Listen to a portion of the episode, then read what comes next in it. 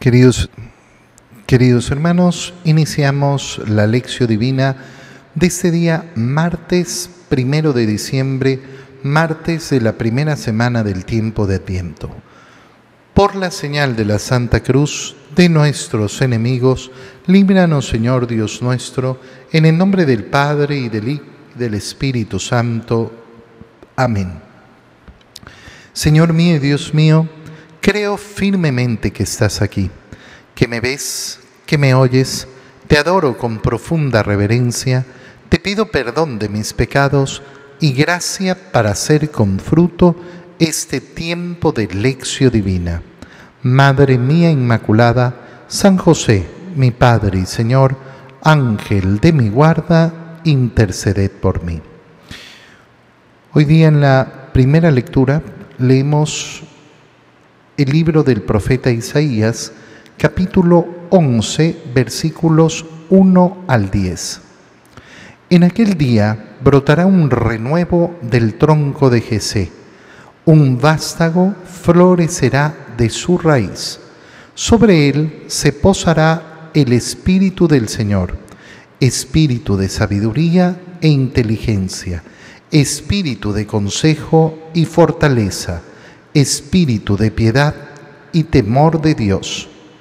No juzgará por apariencias, ni sentenciará de oídas.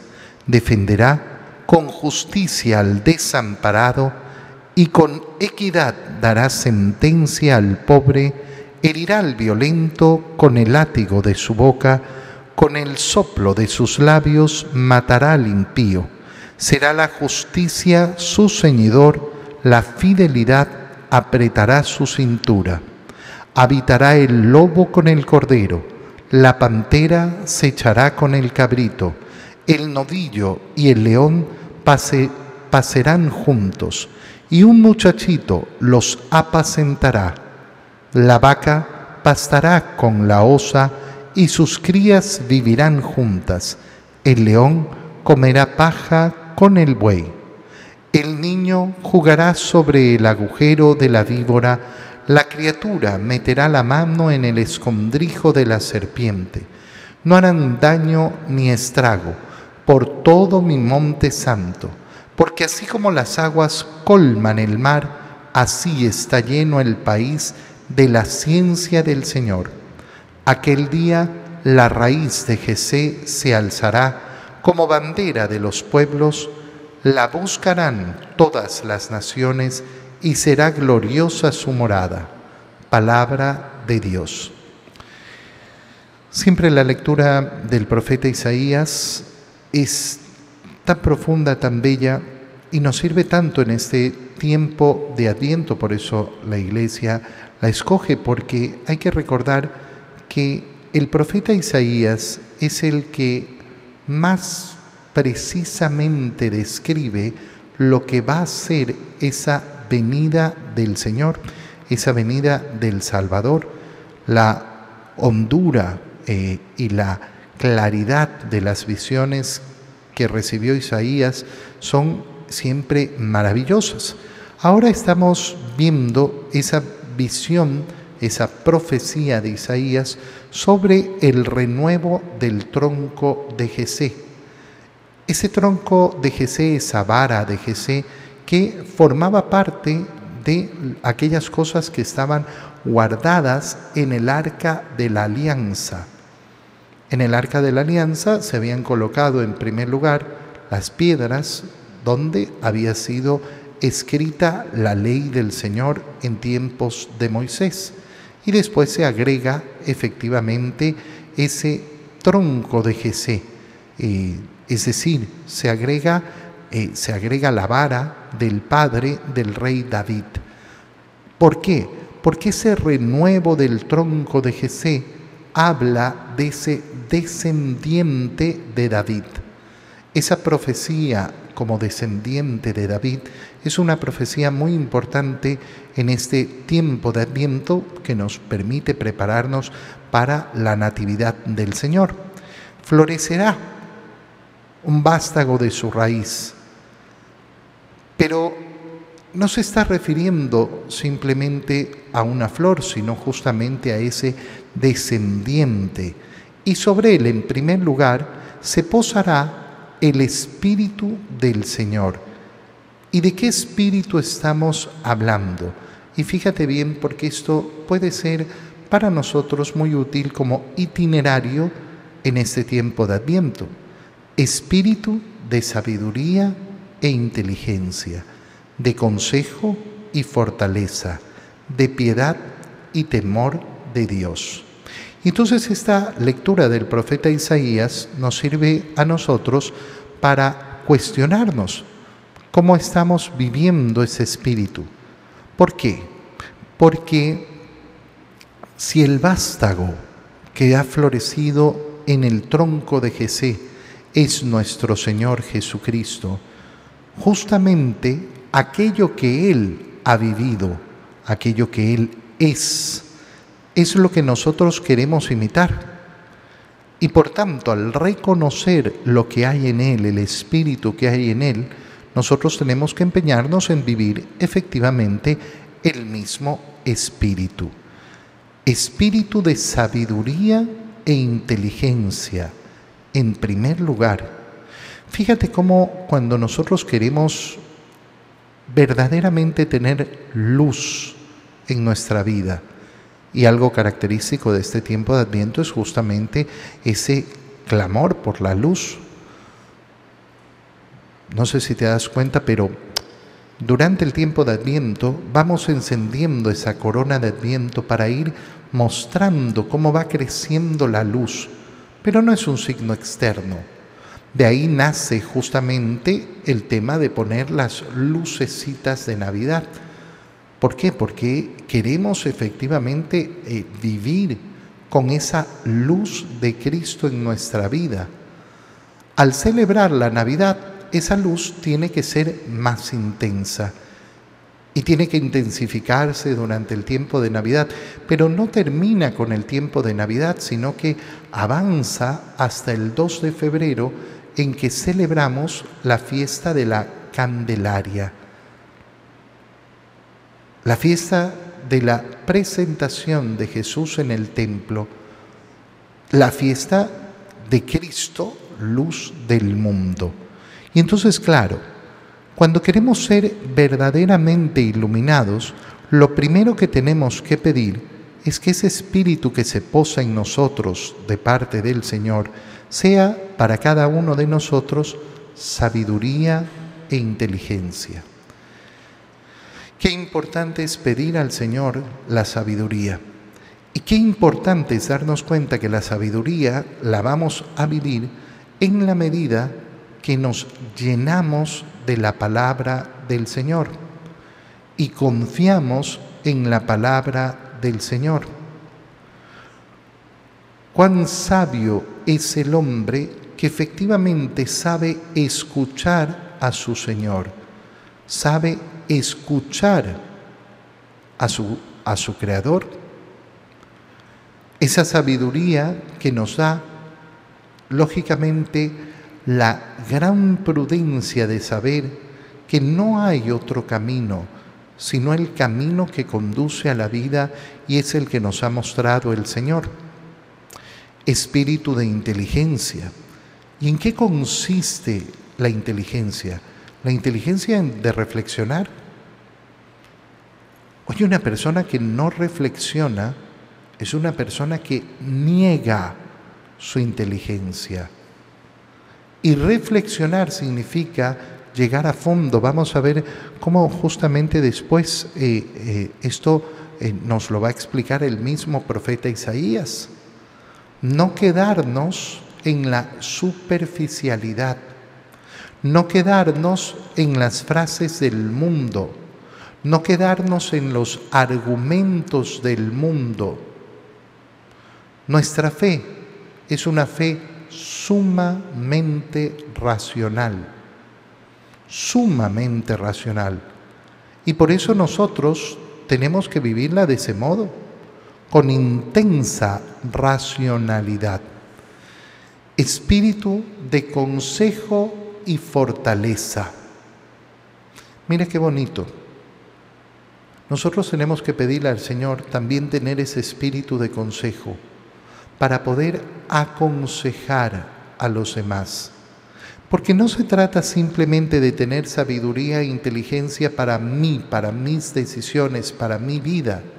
Se trata también de poder ayudar a los demás, de poder entregar buen consejo a quien, al que lo pide, no al que no lo pide.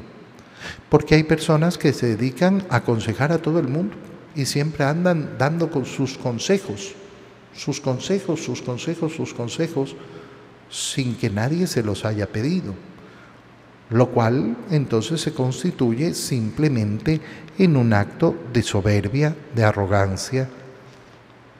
No, pero yo tengo mis consejos para dar. Sí, qué bueno, qué alegría. Cuando te los pidan, cuando el otro te los pida, no cuando no te los pide.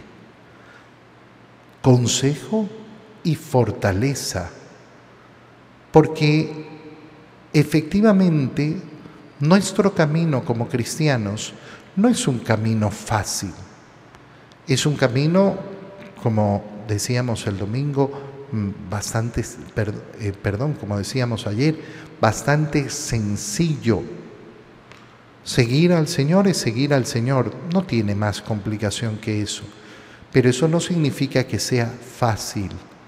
Y por eso necesitamos esa fortaleza que nos permite superar las dificultades. Espíritu de piedad. Qué importante es hacer crecer la piedad en nuestra vida. Qué importante llenarnos de piedad y querer llenarnos de piedad siempre Qué importante es no limitarnos a la piedad que aprendimos de pequeños. No, no, yo siempre puedo incrementar mi piedad. La piedad al final es la muestra del amor, la muestra de cómo amo. Fíjate bien, la piedad son actos que se realizan solo por una razón, por querer agradar a Dios. ¿Por qué rezo el rosario? ¿Tengo acaso una obligación? ¿Es pecado no rezar el rosario? No, no es pecado no rezar el rosario. ¿Y por qué lo hago? Por amor. ¿Es pecado no rezar en la mañana? No, no es pecado no rezar en la mañana. ¿Y por qué lo hago? Por amor. Las cosas que yo tengo que hacer por obligación son muy pequeñas, muy pequeñitas, muy limitadas. Sin embargo, a mí no me bastan aquellas cosas que tengo que hacer por obligación. ¿Por qué? Porque quiero más, porque quiero amar más. Oye, la piedad puede estar llena de tantas, tantas eh, eh, acciones pequeñitas, muy pequeñitas y que nadie, nadie se da cuenta, que solo las conoces tú y el Señor. Hay acciones de piedad, por ejemplo, que son un pequeño movimiento, inclinar la cabeza cuando uno, mm, por ejemplo, pasa por una puerta. ¿Y por qué? ¿Por, por superstición? No, porque me sirve que cada vez que paso por una puerta digo, voy a saludar a mi Señor e inclino mi cabeza para tener esa presencia constante del Señor, esa piedad entonces que hace crecer mi temor a Dios. ¿Y en qué consiste el temor a Dios? En querer efectivamente agradar a Dios en todo momento. Fíjate cómo Isaías continúa explicando este espíritu que se posará en ese vástago de Jesé. No juzgará por apariencias. Te lo repito, no juzgará por apariencias. Yo quiero ser un seguidor de Cristo. Yo quiero ser un imitador de Cristo pues me tengo que esforzar en no juzgar por apariencias. Oye, el mundo, el mundo está repleto de grandes jueces de las apariencias. De hecho, la gran mayoría de los juicios que hacen las personas están basados solo y exclusivamente en las apariencias. Es un mundo que quiere efectivamente vivir así, en la superficialidad de la apariencia. Y de acuerdo a eso se juzga.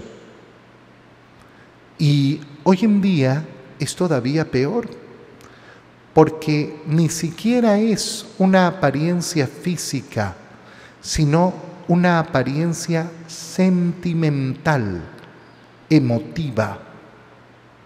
Yo juzgo de acuerdo a cómo me hace sentir algo. Te lo explico. Una persona se siente ofendida. ¿Por qué? Porque no le gustó lo que dijiste. Sí, pero no la he ofendido.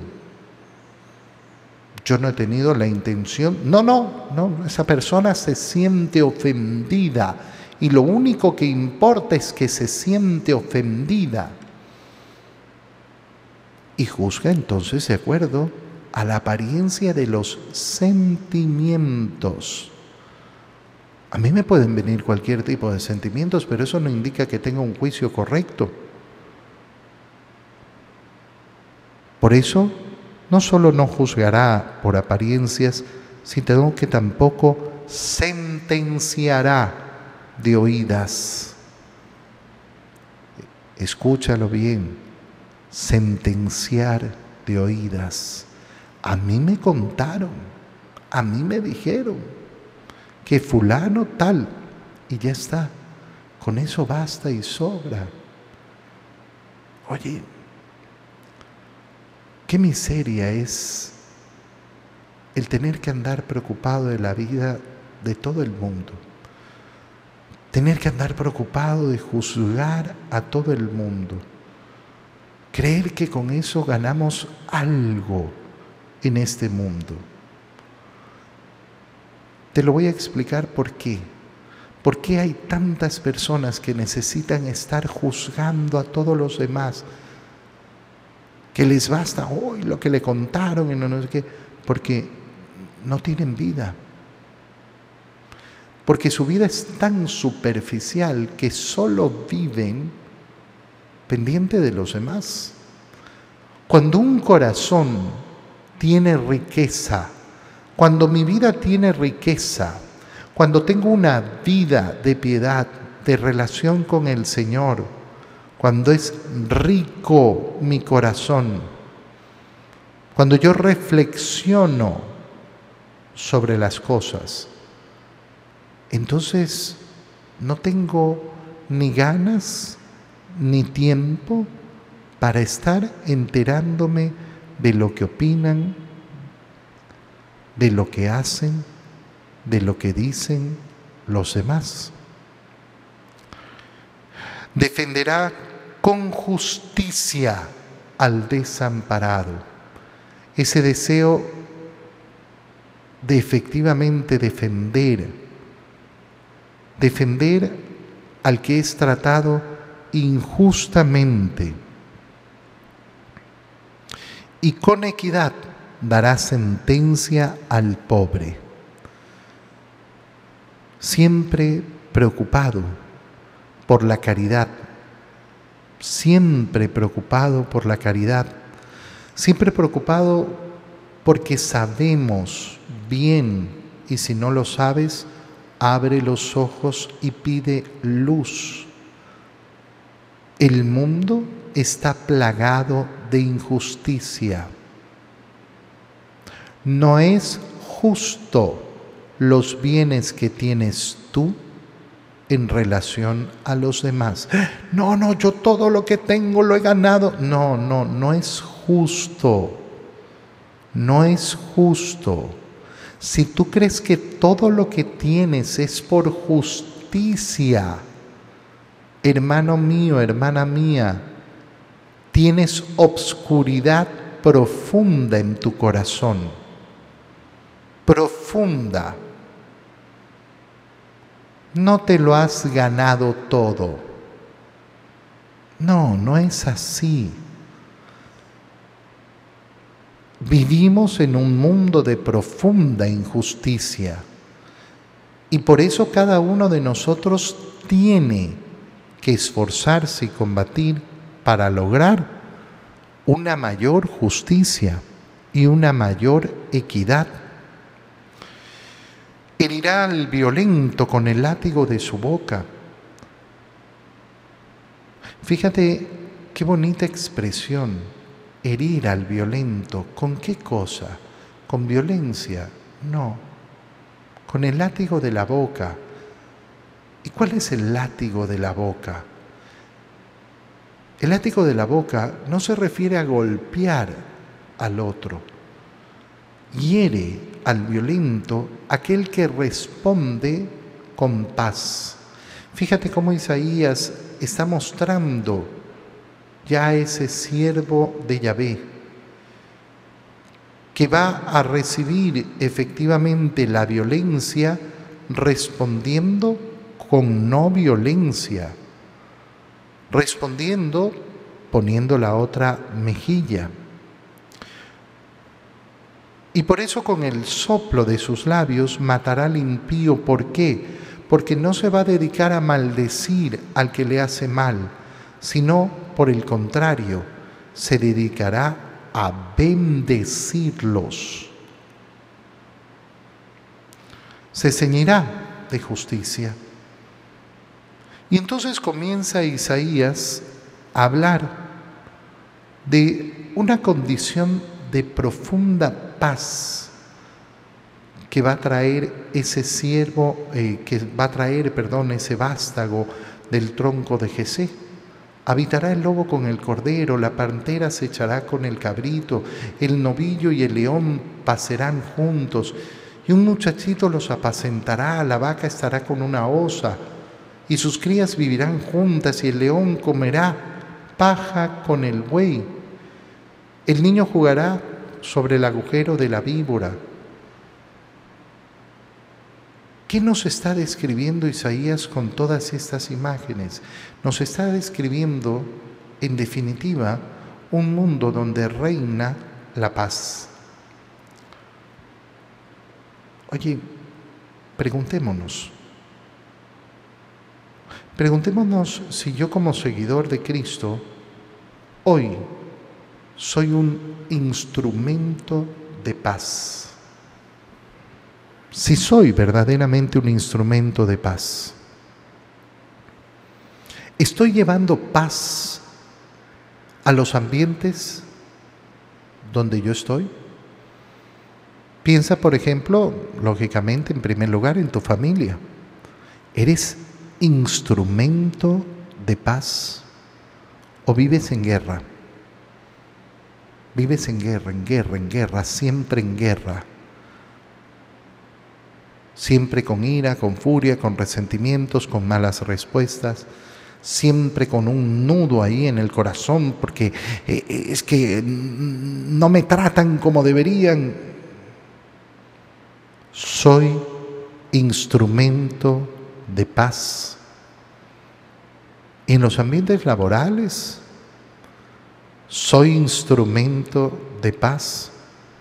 Y en las redes sociales, soy instrumento de paz. Si no soy instrumento de paz, entonces ¿para quién trabajo? Para Cristo seguramente no. Para Cristo no trabajo. Entonces seré el enviado de Satanás. Porque donde yo estoy, hay violencia, hay peleas, hay iras. Bueno, si no estoy haciendo el trabajo de Cristo, no es difícil darnos cuenta el trabajo de quién estoy realizando. En el Evangelio leemos el Evangelio de San Lucas, capítulo 10, versículos 21 al 24. En aquella misma hora, Jesús se llenó de júbilo en el Espíritu Santo y exclamó, Yo te alabo, Padre, Señor del cielo y de la tierra, porque has escondido estas cosas a los sabios y a los entendidos, y las has revelado a la gente sencilla. Gracias, Padre, porque así te ha parecido bien. Todo me lo ha entregado mi Padre, y nadie conoce quién es el Hijo sino el Padre, ni quién es el Padre sino el Hijo, y aquel a quien el Hijo se lo quiera revelar. Volviéndose a sus discípulos, les dijo aparte, Dichosos los ojos que ven lo que ustedes ven, porque yo les digo que muchos profetas y reyes quisieron ver lo que ustedes ven y no lo vieron, y oír lo que ustedes oyen y no lo oyeron. Palabra del Señor. Fíjate cómo en el Evangelio justamente se nos muestra el cumplimiento de esa profecía de Isaías que hemos leído.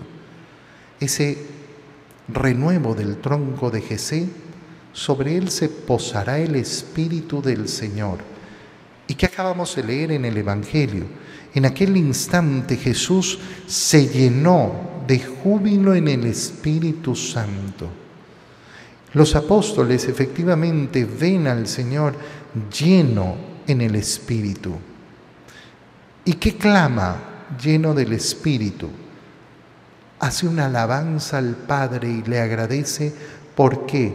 Por haber revelado estas cosas a los, eh, a los sencillos. Y en cambio se las ha escondido a los sabios y a los entendidos. Y es así. Qué precioso es saber ¿eh? que para alcanzar la santidad yo no necesito un gran conocimiento del mundo. Yo no necesito estar enterado de todo y saberlo todo. Hoy en día tenemos este gran problema de creer que somos capaces de conocerlo todo, de saber todo, porque tenemos esta falsa pretensión, esta falsa apariencia de que estamos informados de todo, de que la información es inmediata, que ya nada puede quedar oculto y entonces nosotros conocemos todo. Y esa es una gran mentira gigantesca mentira.